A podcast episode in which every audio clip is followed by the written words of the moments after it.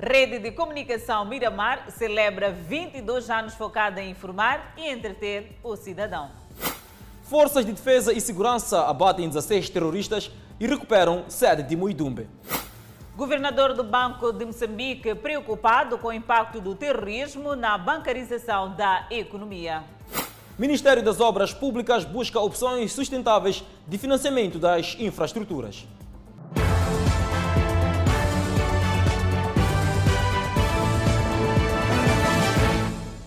Boa noite, estamos em direto e seguramente em simultâneo com as redes sociais e a Rádio Miramar. Adelaide Isabel, hoje começamos em festa. É verdade, Clemente Carlos. A TV Miramar celebrou hoje 22 anos de existência, numa altura que se aposta cada vez mais na inovação para levar até o telespectador uma programação de qualidade. A cada ano, a Miramar tem se aproximado ao telespectador, contando suas histórias através dos nossos telejornais e não só. 22 anos de uma longa história, onde o objetivo desde o primeiro dia foi levar até ao público uma programação de qualidade que informasse e entretesse com responsabilidade e isenção, além de oferecer uma grande variedade de programas. 22 anos comunicando e informando em prol do desenvolvimento de Moçambique. A cada ano que passa, a Miramar tem se aproximado mais do telespectador, acompanhando o seu dia a dia, contando as suas histórias através dos nossos telejornais, debates, programas de entretenimento e até mesmo das nossas telenovelas. Agradeço o seu zelo, mas essa questão está resolvida. Estão todos livres. Que tem que estar sempre a informar, tem que trazer o que há de bom, um, o que acontece também de errado. Afinal, este é o nosso, é o nosso papel.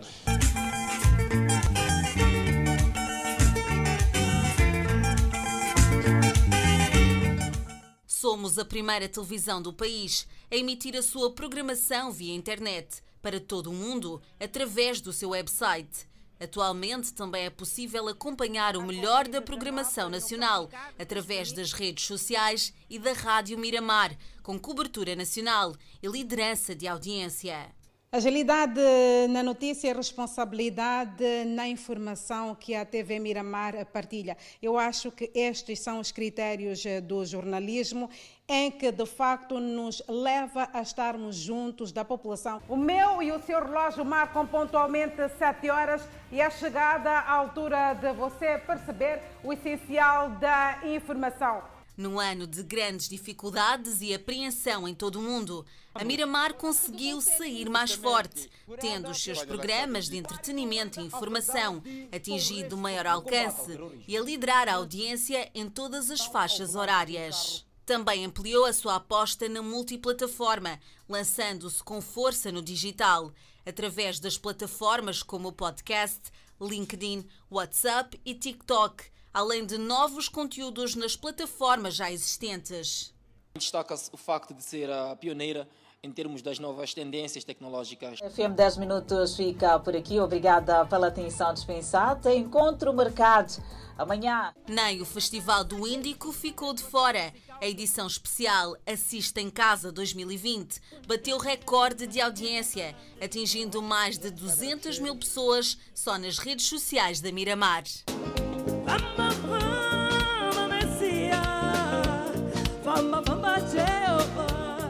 Mano, arrebentamos a audiência e tudo mais, graças a vocês que sentaram-se aí em casa, uniram a família e curtiram o Festival do Índico. Gratidão máxima e esperemos que 2021 saia algo maior ainda. Televisão Miramar, 22 anos a entreter, a informar, a estar junto das pessoas e com o telespectador sempre em primeiro lugar.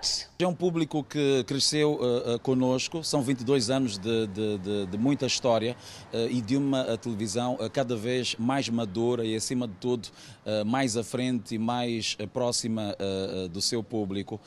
para mim, estes 22 anos são uma vida. Miramar é sorriso, é família, cultura animação, entretenimento e, sobretudo, desenvolvimento. Uma televisão há 22 anos, feita para si.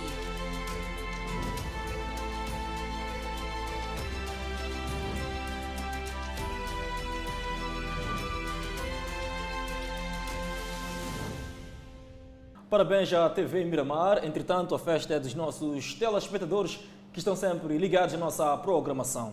Adelaide, mudando de assunto, Forças Armadas de Defesa e Segurança abateram 16 insurgentes e recuperaram Muidumbe, na província de Cabo Delgado. Muidumbe é um dos distritos que tinha sido tomado pelos insurgentes desde o mês de outubro. Uma violência armada que dura mais de três anos. Insurgentes que aos poucos tomaram alguns distritos da província de Cabo Delgado, que para além de mortes, obrigou a milhares de cidadãos a deslocarem-se para zonas mais seguras. O governo anunciou recentemente o reforço das operações militares no Teatro Operacional Norte, mais precisamente em Cabo Delgado. Esta quinta-feira, o comandante-geral da PRM, Bernardino Rafael, anunciou que as forças de defesa e segurança, em mais uma operação, abateram 16 terroristas. Marchamos e chegamos em Muidumbe, na sede distrital, e expulsamos aqueles que cá haviam ocupados. Cumprimos uma etapa do nosso trabalho, mas não é o fim da nossa missão. A nossa missão é progressiva, a nossa missão é contínua, a nossa missão é sempre de pacificar o nosso país. Terroristas que tinham tomado desde outubro passado a sede distrital de Miudumbe e já recuperado pelas forças de defesa e segurança. Destruir-se mais de 350 quilos de peixe seco aí no Inguri. Eles estavam a esconder numas ilhotas e eles não têm de comer. Então a juventude tem que estar atenta. As forças de defesa e segurança têm que estar atentos. Eles estão com fome e tudo isso que estão a fazer em busca da logística. Parabéns pela essa marcha que conseguimos chegar até aqui.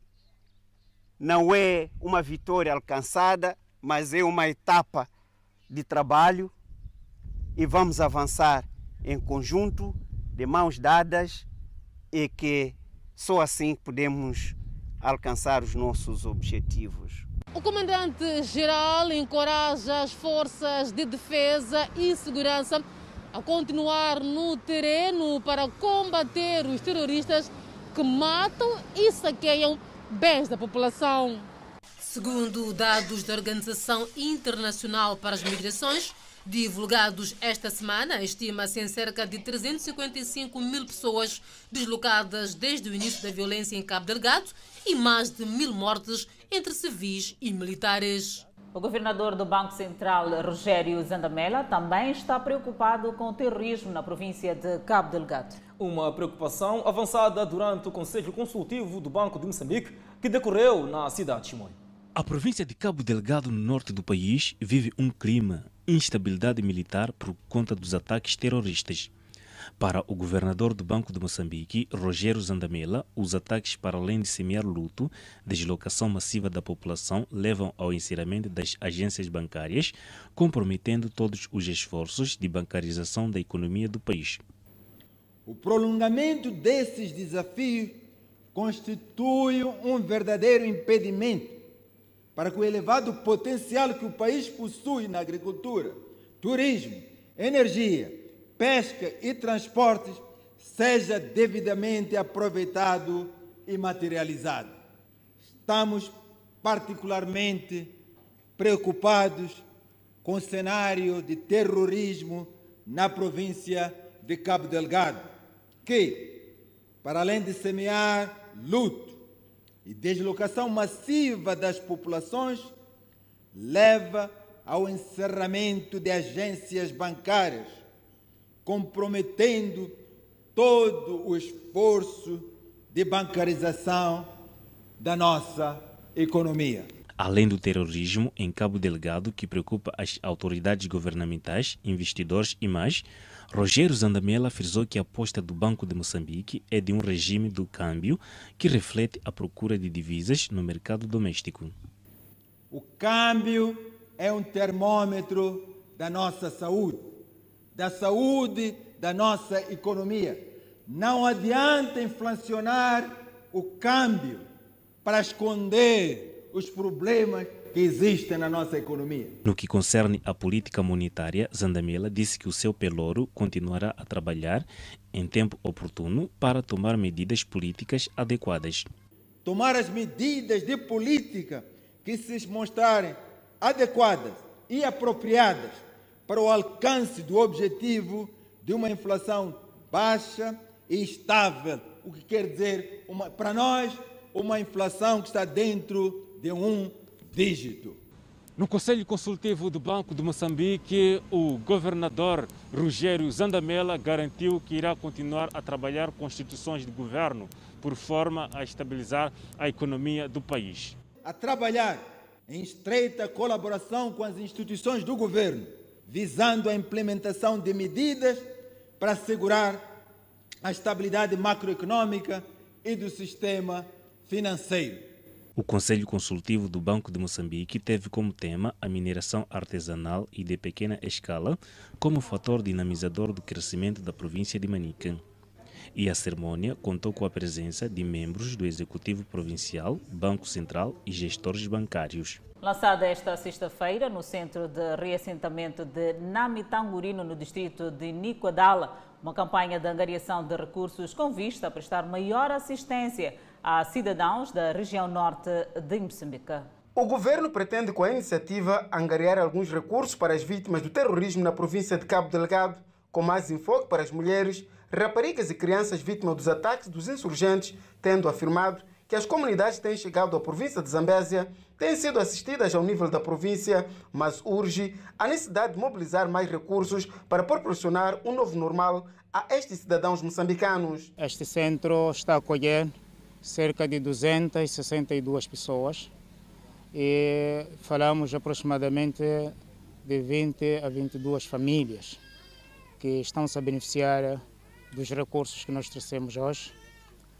Esta campanha visa a sensibilizar o coração de cada um de nós, de modo a nos juntarmos a esse movimento nacional uh, que está angariando de forma a darmos alguma felicidade depois da tristeza que esses compatriotas moçambicanos nossos viram em Cabo Delegado, transformarmos a tristeza numa felicidade. E cada um de nós temos essa obrigação solidária e é isto que vinculou a nossa uh, vontade de nos juntarmos a essa causa. Neste centro de reassentamento, localizado no distrito de Nicoadala, como os outros, os cidadãos têm procurado adaptar-se à nova realidade e afirmam não ser fácil, mas agradecem ao governo pelo apoio. Aqui no centro de Namtangurino estão aqui cerca de 30 famílias. No entanto, Said Edris é uma dessas famílias vindas de Cabo Delegado, junto da sua esposa e sua filha menor de 6 anos de idade. No entanto, chegado aqui, já tem um espaço para a construção da sua habitação e também um espaço para a produção agrícola. E neste instante está a fazer de tudo para continuar a cultivar e assim ter um novo sustento para a rentabilidade da sua família. Hum, já tenho um talhão aí, tenho uma chamba, hum, mas já ainda não comecei a limar. O problema é enxada e não temos. Enxada nem katana nem o quê. Sim. Então, pretende ficar aqui neste povoado? Sim, é para ficar aqui. Hum, é só daqui mesmo, vou ficar aqui. Estamos vivendo bem, damos comida, só criança de peixe são. Hum. A criança lá estava a estudar? Sim. E aqui, quando chegou aqui, já pôs em alguma escola ou está na classe que não estuda ainda, né? Não, ainda. A campanha de angariação de recursos, lançada esta sexta-feira, será implementada em todos os distritos da província de Zambésia, com vista a apoiar as vítimas dos ataques terroristas em Cabo Delgado, que até o momento são mais de 700 famílias em sete distritos da província da Zambésia. E da Zambésia, capital do país, onde foi capturado falsificador de testes da Covid-19 e de seguros automóveis, graças a uma denúncia de lá, Isabel. O indiciado responde à polícia na 14ª Esquadra da PRM na cidade de Maputo. Constantino é consultor em construção civil e é perito em ciências de computação. Habilidades que aplicou para falsificar testes da Covid-19. Explica como entrou no esquema. Falsificava ou não? Falsificava. Falsificava. Explica como é que fazia, como é que era o esquema. Primeiramente, eu recebi uh, uma mensagem de um colega, não um colega, não é? De um amigo meu, solicitando que eu alterasse um dado de, de, de, de o dado, neste caso o nome e a data de nascimento, nos dois documentos, uh, colocando os nomes dele. Segundo ele, ele queria viajar para a África do Sul e não tinha o valor para pagar o teste de Covid. Então, eu, ele disse-me que tinha que alterar o nome, colocando o nome dele e a data de nascimento. Coloquei os respectivos dados uh, e enviei para ele no formato, num formato para poder imprimir, nesse caso no formato de PDF. Em menos de uma semana, falsificou perto de 10 testes da Covid-19 e foi capturado antes de faturar. Ao todo, na minha contagem, foram oito testes. Foram oito testes. Quanto é que ganhou? De tudo, ele só deu um valor de 500 meticais. Disse que eu tinha que comprar crédito para poder lhe enviar os dados. Então, então o valor de 500 meticais não era o pagamento, era, eram era. custos operacionais, Isso. internet, acredito, megabytes, acredito. para poder enviar. Certo. Não tinham combinado os valores? Não tínhamos combinado os valores. Mas quem me deu o valor de 500 meticais, eu confirmo. O jovem é indiciado de falsificação não só de testes da Covid-19, mas também de seguros de veículos e certificados de habilitações literárias e foi capturado graças a denúncias. E neste processo nós conseguimos apreender não só estes documentos, mas também alguns certificados falsos, como puderam depreender, existe também é, um recibo de seguro também falso e vários outros é, documentos autênticos que teriam sido falsificados por esta quadrilha. Além de falsificação de testes da Covid-19 para resultado negativo para fins de viagem, há indicação de uma nova onda de falsificação de testes para resultado positivo, para ausências prolongadas dos postos de trabalho, bem como para incumprimento de determinadas missões. O que funciona para esta quadrilha é fundamentalmente receber dinheiro. E se os testes devem dar positivo, naturalmente que a falsificação será tendente ao positivo. Por exemplo, nestes documentos que eh, se podem verificar, os indivíduos tiveram acesso a um documento original. E a partir deste documento original foram-se alterando, para além do nome, foram-se alterando também datas e se manteve o resultado negativo. Se se interessassem em tornar o resultado, resultado positivo, também eh, se tornaria o resultado positivo para esses fins que acabou de explicar. A polícia diz já ter pistas do comparsa do indiciado e garante que sua captura é para breve. Esta é sem dúvidas uma situação demasiado complicada. O governo de Moçambique quer melhorar e aproveitar as potencialidades da aquacultura existentes em Moçambique. Durante um seminário subordinado ao lema Incrementar a produção, promovendo a resiliência costeira e pesqueira, a ministra do Mar, Águas Interiores e Pescas, Augusta Maíta, afirmou que houve um aumento no volume de produção global de 287 mil toneladas em 2015 para 420 mil toneladas em 2019. Com este incremento na produção, o governo pretende transformar a aquacultura artesanal para industrial, mas há desafios. Mas para o efeito, precisamos de, através de parcerias com o setor privado, criar os incentivos e ser autossustentáveis na produção de alevinos e da ração, pois o cenário atual de importações destas matérias-primas sufoca sobremaneira os nossos produtores. Entretanto, a representante do Sistema das Nações Unidas em Moçambique apela ao reforço dos mecanismos de conservação e proteção da economia azul. É a capacidade de impulsionar a produção econômica e contribuindo para a redução da pobreza e das desigualdades, assim como para a promoção da, a promoção da ação climática e da preservação da biodiversidade. A economia azul foi descrita pelo secretário-geral das Nações Unidas como a nova fronteira do renascimento africano, com potencial para gerar crescimento econômico, inclusão social e, ao mesmo tempo, garantir a sustentabilidade ambiental, questões integrantes da Agenda 2030. Augusta Maíta falou ainda dos desafios do setor para a sustentabilidade da vida marinha, onde cerca de 12,5 milhões de toneladas de lixo plástico são depositados anualmente nas águas moçambicanas. Infelizmente, na nossa realidade, a pesca ainda continua a ocorrer de forma pouco sustentável com recurso ao uso de artes nocivas e a pesca ilegal, não reportada e não regulamentada, que acontece em toda a extensão do nosso território. Associados a estes atos ilícitos, assistimos também com preocupação à destruição de mangás e de outros integrantes dos ecossistemas em claro prejuízo do ambiente marinho e não só. Assistimos igualmente à proliferação do lixo nas nossas águas, em particular o lixo plástico, que tivemos a oportunidade de discutir na segunda-feira, para além de outros atos nefastos ao meio marinho, como, por exemplo, a poluição. Com o incremento da produção, o governo moçambicano vai reduzir gradualmente as importações de pescado. Só em 2019, Moçambique conseguiu 420 mil toneladas de pescado, tendo a aquacultura contribuído com 3.771 toneladas. E o ministro das Obras Públicas, Habitação e Recursos Hídricos diz que o setor está com déficit financeiro para a execução de projetos de utilidade pública. João Machetino afirma que há necessidade de se saber o custo real de cada projeto. Trata-se de verbas alocadas para a construção de furos de água, pontes, reparação e manutenção de estradas e outras infraestruturas imprescindíveis para o desenvolvimento do país. Estamos diante de um projeto, estamos diante de uma instituição, temos que ter a noção de quanto é que nos custa este projeto.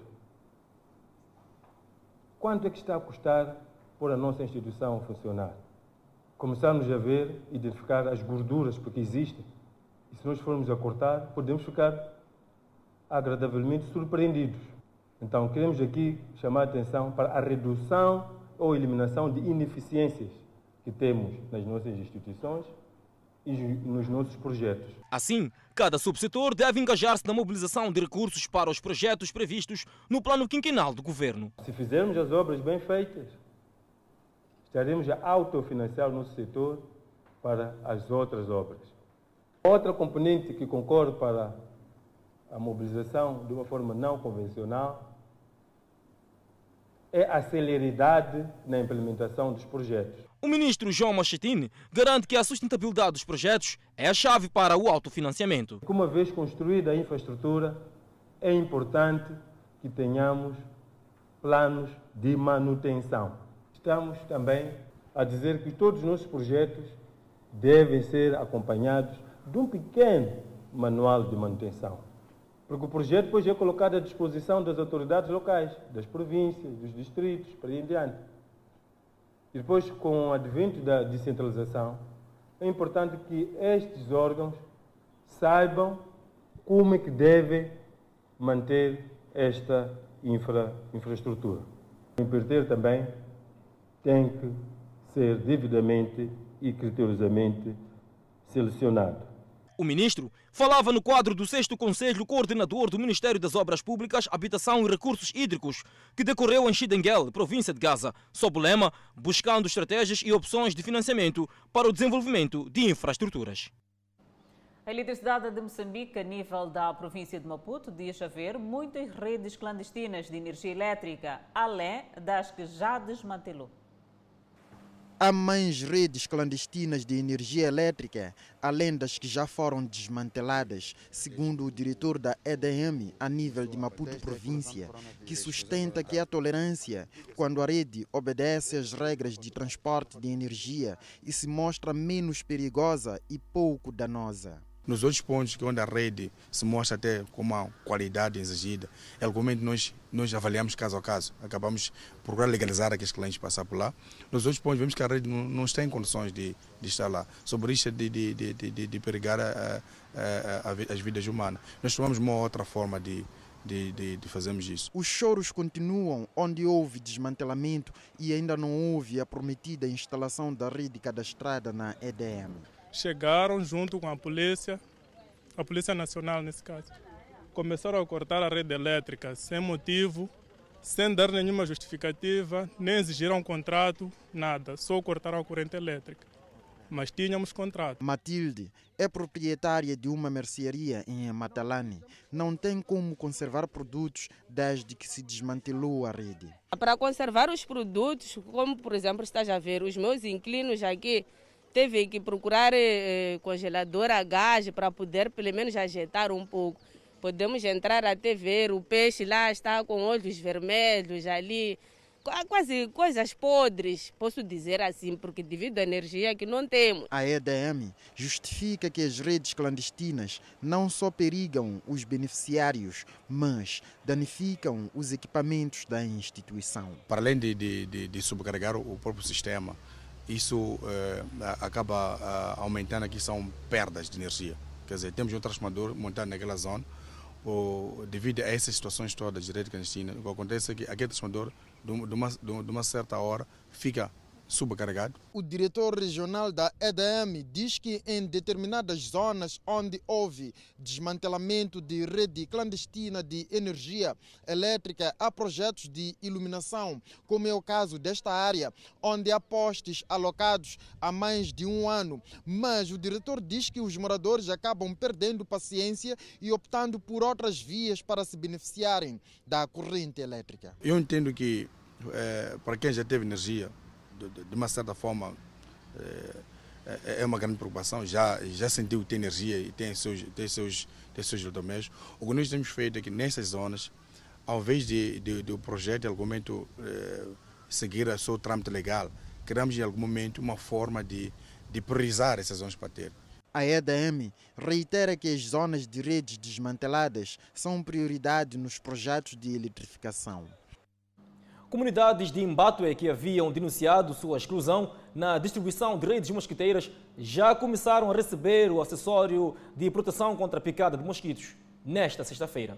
Chegou ao fim o descontentamento das comunidades de Imbatue sobre a falta de transparência na distribuição das redes mosquiteiras. São comunidades que outrora denunciaram terem sido excluídas da campanha de distribuição de redes mosquiteiras e esta sexta-feira já começam a receber, tal como as imagens ilustram. O processo vai acontecer nesta zona nesta sexta-feira e também sábado, de modo a que mais de mil pessoas beneficiem de redes mosquiteiras. Vamos cobrir desde o primeiro até a última família que não tiver a rede mosquiteira. Nós estamos aqui para poder cobrir todos eles o acesso à, à universal da cobertura da rede mosquiteira. A população residente em Bato, que não acreditava que as redes mosquiteiras seriam distribuídas da sua comunidade, mostrou satisfeita por este reconhecimento das autoridades. Eu esperava. E agora vai usar devidamente a rede? Sim, sim.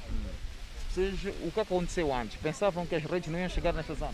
Sim, porque nos saltaram aqui. Estou a ver que o governo já nos ouviu o nosso grito, trouxe as redes mosquiteiras para nós usarmos nas nossas casas.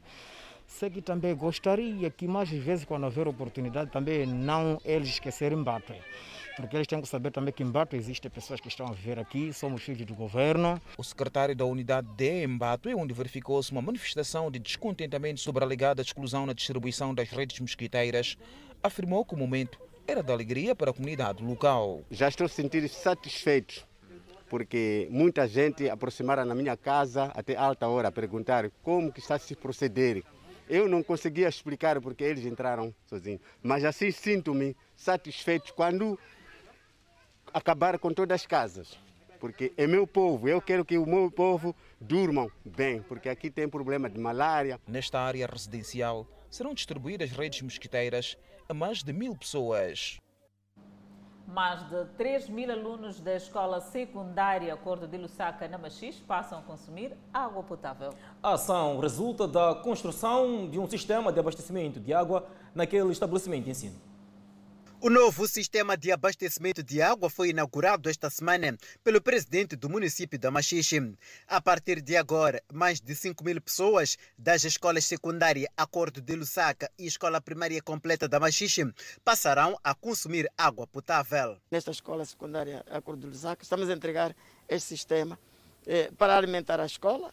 Não só esta, fizemos a perfuração por debaixo da, das vias, uma perfuração à pressão para a, a, a, transferência de uma tubagem para a escola vizinha, a escola primária do primeiro e segundo grau da Machis Sede. Então já estão conectadas essas duas escolas usando o mesmo sistema. Colocamos aqui a bomba nova, colocamos esse sistema, é para alimentar as duas escolas. Para os alunos, o sistema vai ajudar bastante a melhorar a higiene e saneamento na escola, principalmente nesta altura da pandemia do novo coronavírus. Antes não tínhamos água para consumo, não era boa a água que já tínhamos cá. Na casa de banho não, não, não tinha água para limpeza, para higiene, não tinha estava sem, estava tudo desorganizado, mas agora está tudo bem. Temos água para consumo, para limpeza nas casas de banho e mais. Vale a pena? Sim, vale a pena. Abdul Majid é diretor desta escola, que neste momento conta com um efetivo de cerca de 3 mil alunos. Com esta infraestrutura, este responsável fez saber que fica inteira o crônico problema de restrições no fornecimento de água. É, é bem-vindo, é bem-vindo a ver para resolver o problema mesmo de água. Uma vez que estamos na pandemia, usamos mais água, os alunos vão precisar de, estão a precisar de usar água. Este sistema custou cerca de um milhão de meticais, fundo proveniente dos cofres do município. Acompanhe no próximo bloco. O jovem abandona lar após ser queimado pela sua esposa. E a retirada de quiosques na cidade de Maputo cria novos hábitos para ver e ouvir. Já seguiram o intervalo. De volta ao Fala Moçambique, a retirada de quiosques dos passeios na cidade de Maputo cria novos hábitos. Para a Associação de Operadores Informais, deve-se arranjar uma forma de manter os takeaways em alguns pontos da cidade. Passeios com circulação de peões, o fim para o qual são destinados. Um cenário que há tempos não se via. Era uma mistura de quiosque de venda de comidas rápidas com peões. Hoje, o cenário é este com a cidade capital a conhecer um novo cenário no que diz respeito à postura urbana. Comerciantes, assim como os próprios consumidores, vê-se também a readaptar-se como forma de adequar-se àquilo que são as novas exigências da postura municipal. Magro, como é chamado este jovem proprietário de um quiosque de confecção de hambúrgueres, teve o seu quiosque retirado do passeio numa das avenidas da cidade. E óbvio, perdeu muitos clientes. Por acaso eu perdi muita coisa, né? Tinha uma barraca aqui na Camille Sung, perdi a barraca, pá. estou a começar a vida do zero, né? Então isso para mim dói, né? Hoje conseguiu este espaço numa residência, onde retomou a atividade e aos poucos foi recuperando a clientela. Bom, perdi alguns clientes, mas bom, como eu sou há muito tempo no negócio, né? através do telefone, estou a recuperar todos os meus clientes pelo telefone. Já os consumidores tiveram de se adaptar. Tornou difícil porque começaram a retirar, epa, até que nós, os outros, optávamos de ir comer o que em casa. Mas agora já vale a pena, porque epa, já começaram a aparecer. Mas está bonito, porque pronto, estamos a comprar num sítio eh, muito conservado e com muita segurança, com muito engenho. De antes não era isso. A Associação dos Operadores e Trabalhadores do Setor Informal, a SODES, diz que é preciso criar formas de incluir este grupo de operadores na cidade capital, porque são estabelecimentos necessários. Bom, talvez porque eh, também esses quiosques e esses takeaways não estavam organizados é, se, se, criar uma nova postura que visa organizar, aqueles serviços deviam voltar para a cidade, porque, na verdade, nós somos todos que temos capacidade de entrar nos restaurantes, de entrar nos hotéis. Então, muitos de nós nos servimos daqueles pequenos, pequenos uh, uh, quiosques, pequenos takeaways. É, é aquilo que é, consegue sustentar o, a maioria esmagadora. Recentemente, o edil da cidade capital, Enéas Comis, diz que estão a ser criadas formas de incluir os vendedores informais na baixa da cidade. Dois seguranças bateram num homem negro no Brasil e este perdeu a vida. João Alberto, conhecido pelos amigos como Beto e Nego Beto, um homem negro foi morto por seguranças após ser espancado e imobilizado no supermercado na zona norte do Porto Alegre.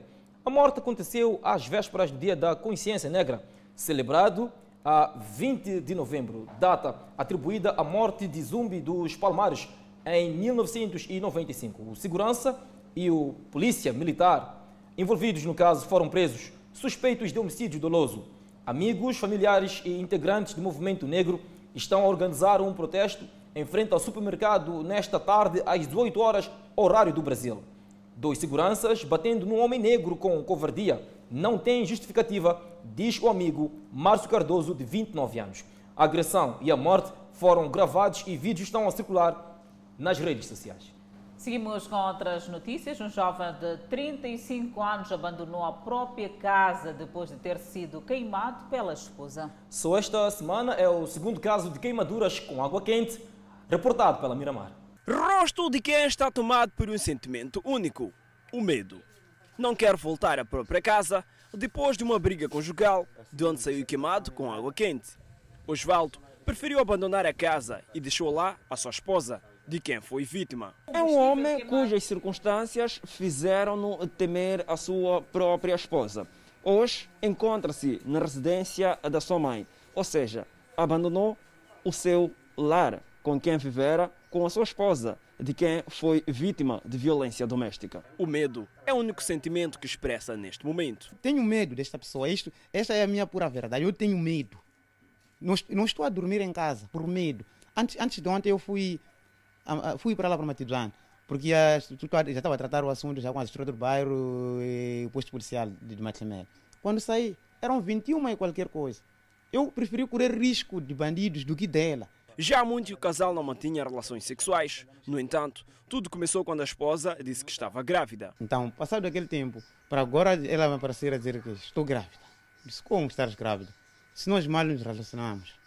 Ela, não, eu tenho grávida, eu estava a tomar um, um remédio de dieta, então, porque ela tem problemas para conceber. Então, diz que tomou aquele remédio de dieta, por isso ela depois concebeu. Eu disse, se concebeste, não é de mim. A mãe do jovem queimado pela sua esposa carrega consigo um sentimento de dor e sede de justiça. Eu fico, fico muito indignada porque eh, se tivesse sido um homem a fazer aquilo, teria sido imediatamente, ele já estaria recolhido.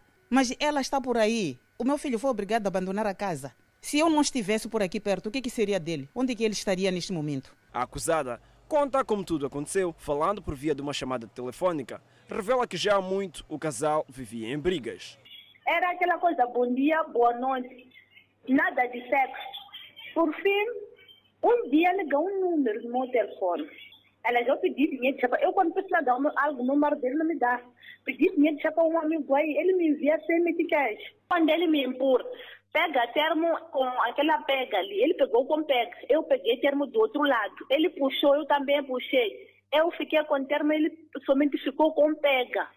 Depois eu lá tirei com aquele termo, ele queimou. Mas quem pegou o termo primeiro foi ele. E se eu não tivesse pegado o termo, não sei se quem teria queimado naquele dia. O caso foi registrado no posto policial de Maquimel.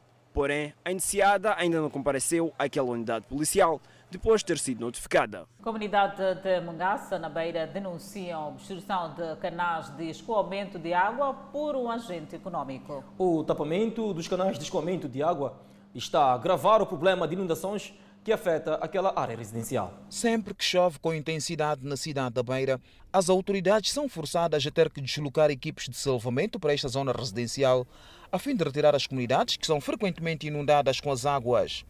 Esta semana, um agente econômico que adquiriu uma vasta área para a construção da sua empresa no local começou com aterros, sem, no entanto, abrir canais para a passagem das águas. A cada caminhão que chega com solos para o aterro neste espaço pode significar uma vitória para o agente econômico, mas um pesadelo para as comunidades residentes. Aqui em Mungaça, esta situação por si só vai efetivamente contribuir para inundações neste ponto da capital provincial de Sofala, visto que o agente econômico tapou todos os canais por onde são escoadas as águas pluviais. Dessa vez já está a piorar a situação. Os canais onde passava água já estão a tapar mesmo o canal. Agora, essa água, afinal de quando aparece, vão parar mais aonde? Dentro da casa, a água até aqui. Nós vamos morrer, porque antes de entulhar dessa maneira, nós já vínhamos a sofrer. Quando ele começou a fechar isso, nós passamos a sofrer com água. Agora, hoje, está fechado dessa maneira. Onde é que nós vamos ficar com crianças? Se nem antes de entulhar, até aqui. As comunidades de Mungaça dizem que as inundações que ocorrem naquela zona residencial é o resultado dos aterros feitos por agentes econômicos que apenas olham para seus interesses e não observam a abertura das valas de drenagem. Estes moradores ameaçam cortar uma das principais vias que dá acesso e utilizada pelos agentes econômicos para o aterro nos seus espaços. Todas as reclamações já estamos a fazer, mas não temos nada, nenhuma solução. Agora, dessa vez, queremos resolver, nosso sozinho o povo para dividir essa estrada para a água chegando cá e aparecer o de saída. E estamos a dar prazo só quatro dias. Se não bem nos dar resultado, vamos acabar a estrada. Vamos acabar a estrada. É hoje, amanhã, depois da manhã. Aqui não passa carro nem moto, nós vamos cavar. Não temos máquina, mas nós vamos cavar. Queremos tornar. Contactado pela nossa reportagem, uma fonte do Conselho Autarco da Beira prometeu pronunciar-se logo depois de averiguar o que está a acontecer no terreno. E do centro do país trazemos Os destaques para o próximo bloco, a farmacêutica Pfizer quer enviar a vacina poucas horas após a sua aprovação, neste caso a vacina da Covid-19. Enquanto isso, 204 recuperados nas últimas 24 horas em Moçambique. Notícias a acompanhar logo após o intervalo. Até já.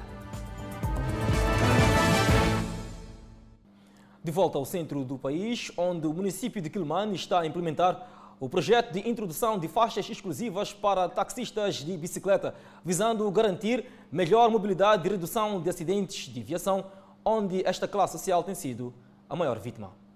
Trata-se de algumas vias consideradas como sendo as mais movimentadas da urbe e as mais usadas pelos taxistas, que, para a sua implementação da mesma, numa primeira fase serão investidos pouco mais de 400 mil meticais. A ideia de construção de ciclovias ao longo de algumas avenidas já identificadas pela edilidade é por forma a reduzir o nível de acidentes de viação que tem estado a ocorrer e, na sua maioria, os taxistas são os que têm estado a estar envolvidos nestes acidentes de viação com vista também a garantir a segurança por parte destes ao nível daquilo que é a transitabilidade quando se fazem as vias de acesso.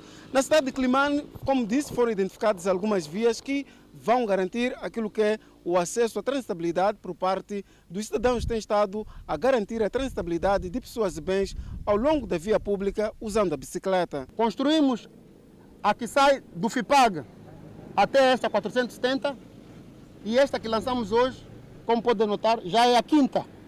E a ideia é mesmo essa, diminuir o tráfego na entrada da cidade de Climane, como também na própria saída da cidade de Climane.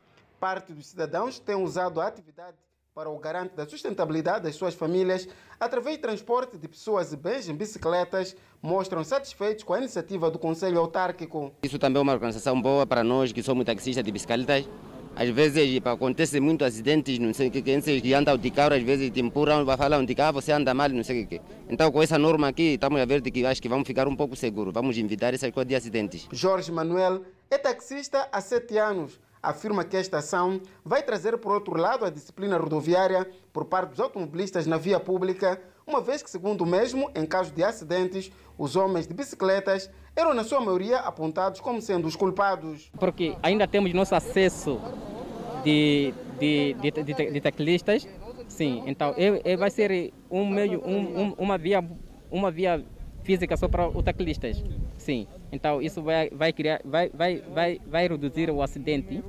A edilidade em Climane tem estado nas últimas semanas a proceder ao lançamento de várias iniciativas por forma a garantir a mobilidade dos cidadãos em melhores condições para todo o período do ano. Seguimos com a evolução da Covid-19 no país. Moçambique registrou mais 204 recuperados nas últimas 24 horas.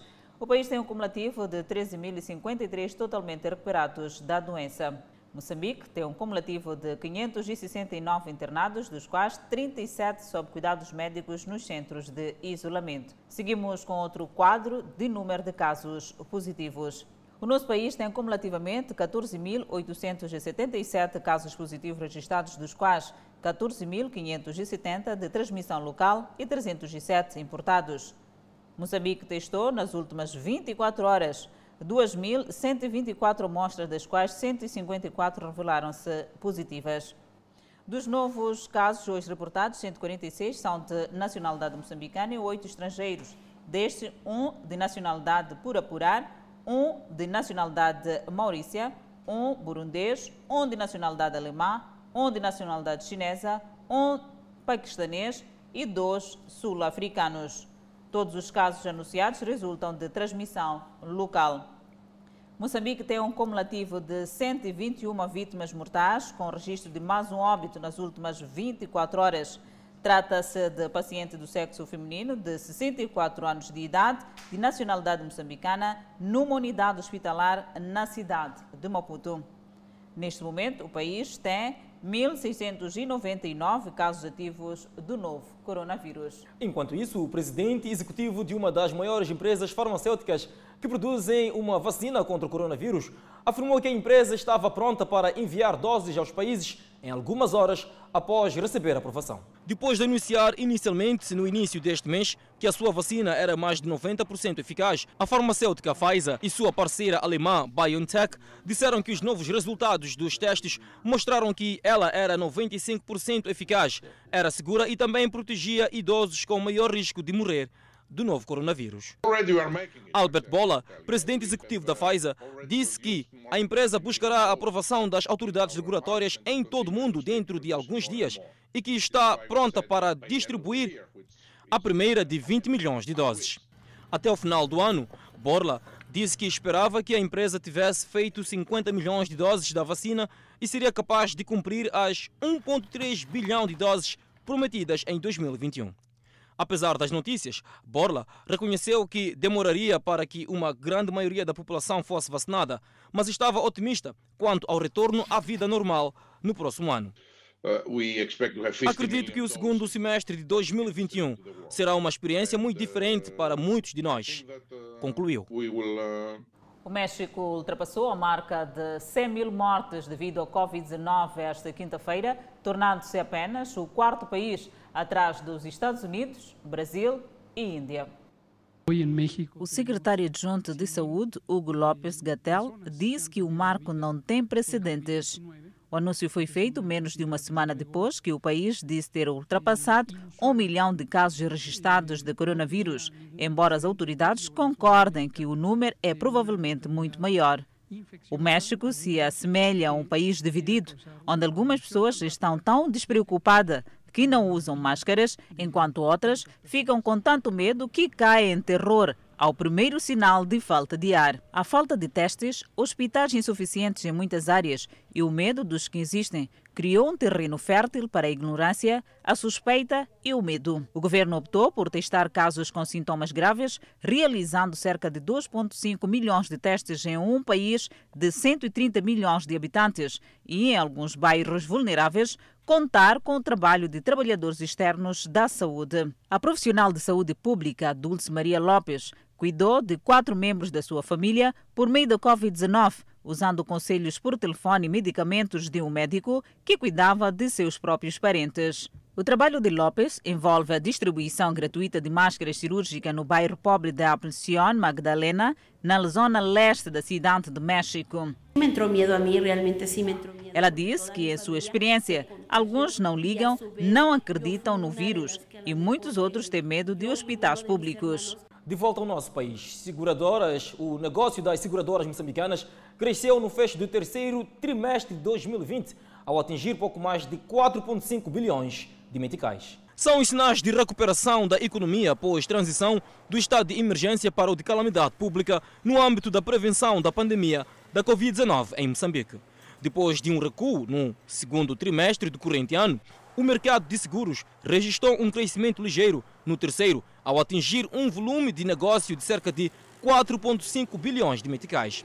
O Instituto de Supervisão de Seguros de Moçambique indica que, em termos cumulativos, ou seja, a soma dos primeiros nove meses do ano, as 20 seguradoras emitiram prémios brutos na ordem de 15,2 bilhões de meticais. Com o negócio em alta, os custos de sinistros reduziram. As seguradoras pagaram aos clientes pouco mais de 1,4 mil milhões de meticais no terceiro trimestre, contra 1,7 mil milhões no trimestre anterior e 1,1 mil milhão de meticais nos primeiros três meses do ano.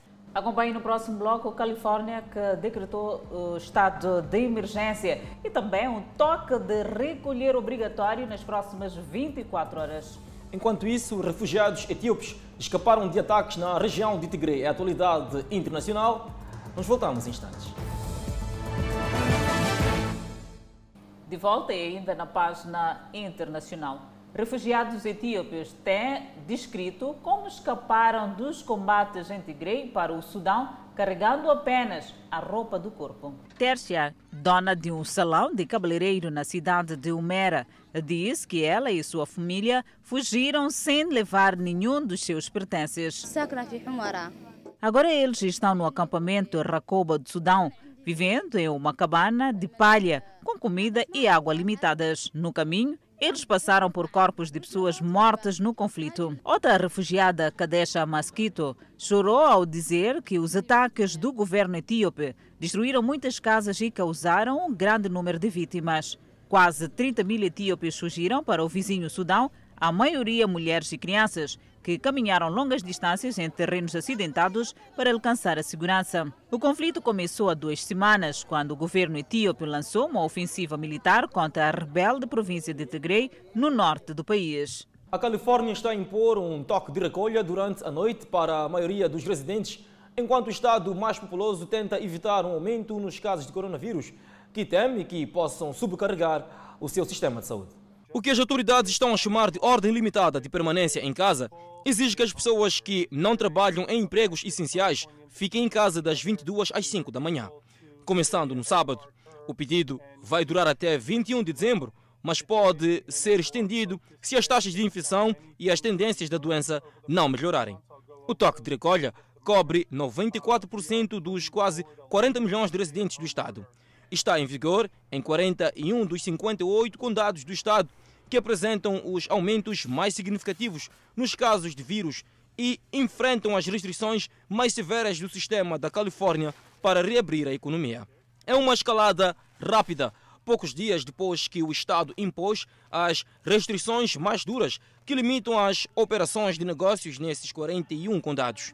Ele vem como infecções hospitalizações e mortes por Covid-19 em todo o país, antes do dia da ação de graças, quando muitos serão tentados a se reunir com a família e amigos.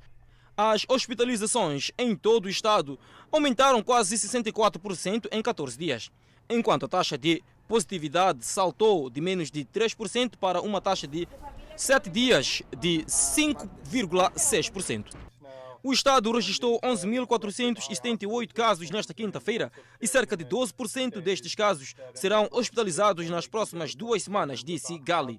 Embora os negócios não essenciais devam fechar às 22 horas, os restaurantes terão permissão para oferecer comida para levar ou simplesmente take-away e as pessoas podem fazer algumas atividades de rotina, como passear com cão. A Califórnia foi o primeiro estado a impor uma ordem de permanência em casa em março.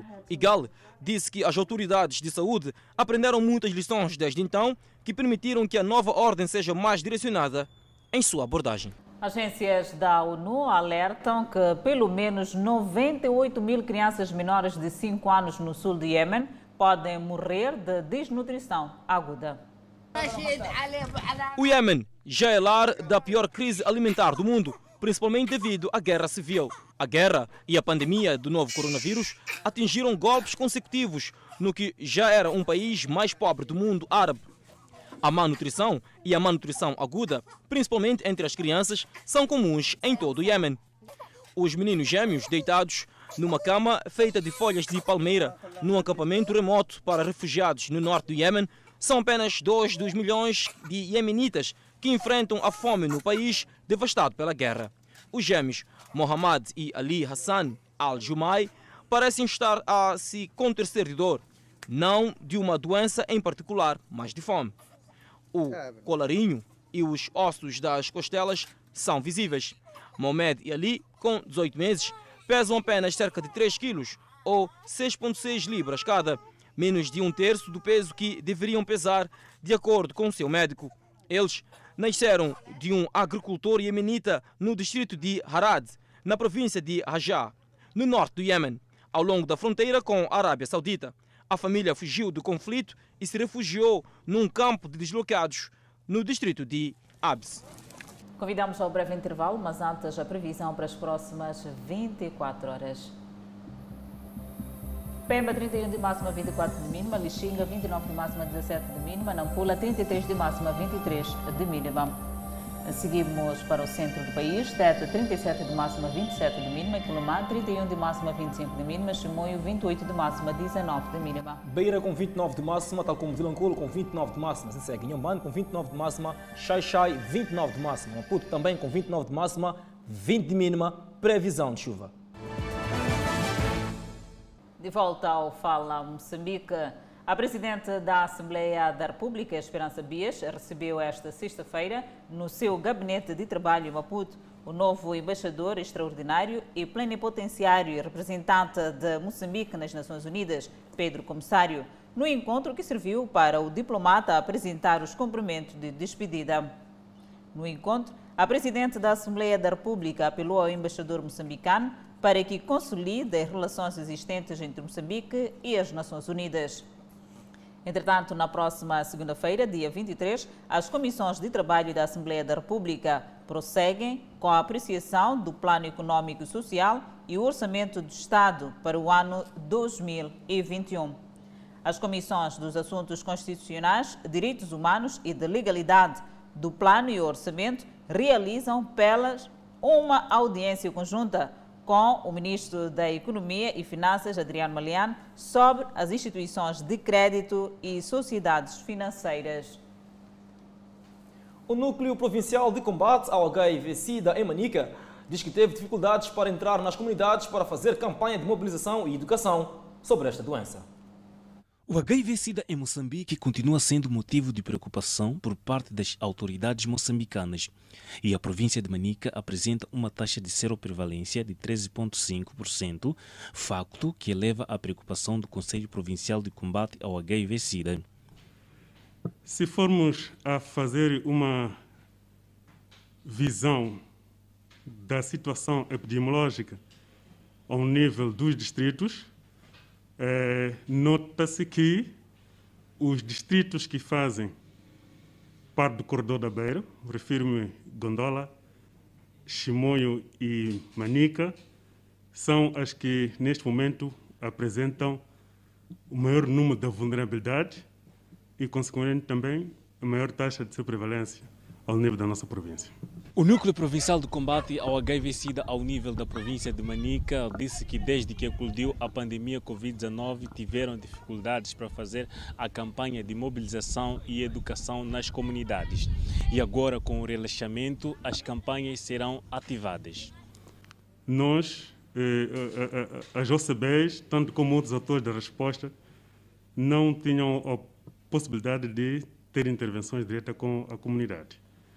Mas com o abrandar das medidas e agora que nós nos encontramos num estado de calamidade pública, então abriu-se algumas brechas e as, e as organizações já tendem a voltar ao terreno para desenvolver as atividades, mas observando as medidas de, de prevenção e em termos de metas que estavam previstas para o ano corrente não foram alcançadas a 100% devido à paragem desde a inclusão do novo coronavírus. Infelizmente, não estão sendo alcançadas todas as metas a 100%.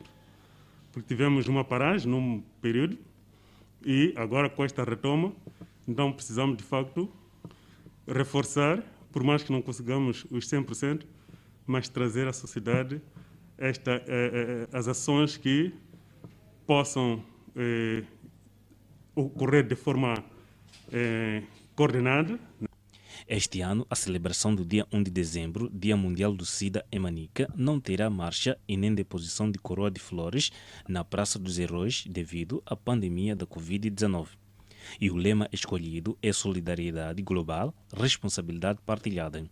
É um tema que chama toda a sociedade a lutar contra o HIV-Sida. O Fala Moçambique fica por aqui, num dia que a TV Miramar celebra 22 anos de existência, numa altura que se aposta cada vez mais na inovação para levar até ao telespectador uma programação de qualidade. São 22 anos que a Miramar tem se aproximado do telespectador, contando suas histórias através dos nossos telejornais e não só tanto no país quanto na diáspora e pela preferência, grato de coração.